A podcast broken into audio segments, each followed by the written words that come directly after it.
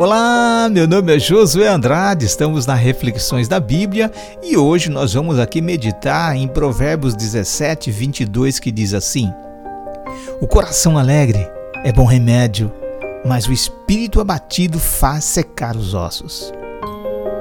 Está provado pela ciência médica que as pessoas felizes vivem mais.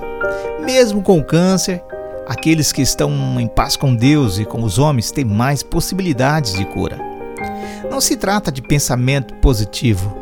Com autodisciplina e um pouco de esforço, você pode repetir um milhão de vezes: Estou bem, estou bem, estou bem. Porém, quando a noite chega, os fantasmas de sua própria consciência te perturbam e o seu coração dói e tudo continua igual. A expressão coração alegre que o texto de hoje está mencionando em hebraico é leb seme. Literalmente significa um coração satisfeito e agradecido. Satisfação, não conformismo, é reconhecido da sabedoria de um Deus maravilhoso. Nada acontece debaixo do sol sem que ele o permita, sabia? O que você está vivendo neste momento, por difícil que seja, é o plano maravilhoso de Deus para você. Eu sei que você não compreende hoje. A dor impede de ver muitas coisas. O tempo encarregará de mostrar-lhe que Deus sempre tem razão. A confiança em Deus coloca paz e otimismo em seu coração. Não são atitudes fabricadas, são fontes de água limpa que brotam de um manancial puro, conectado ao poder infinito. O ser mais frágil torna-se forte e olha a vida sob um prisma diferente. Nas horas mais escuras da vida, aprenda a confiar em Deus, amigo.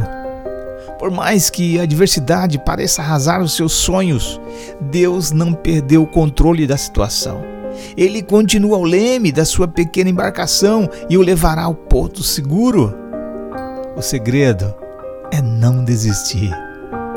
Se você tirar os olhos de Jesus e colocar nas dificuldades, o barquinho vai começar a afundar, viu?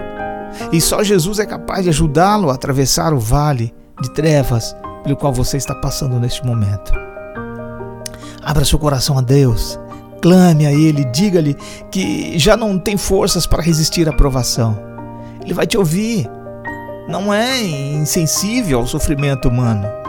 Não precisa ser informado da dor que envolve a sua vida.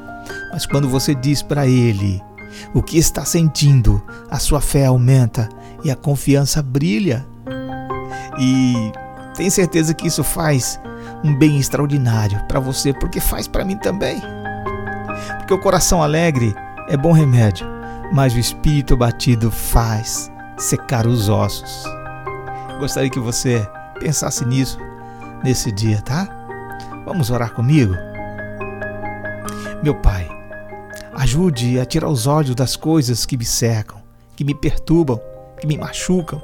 Me ajude a olhar para Ti, Senhor, a olhar para a vitória que me espera lá no final da caminhada. Por favor, segure as minhas mãos, os meus pés, meu corpo, segura minha vida. Em nome de Jesus, eu te peço e agradeço. Amém, Senhor. Eu vou ficando por aqui, meu amigo, e desejo a você um bom dia na presença de Deus, tá bom? Abraço, um beijo no seu coração, fique na paz.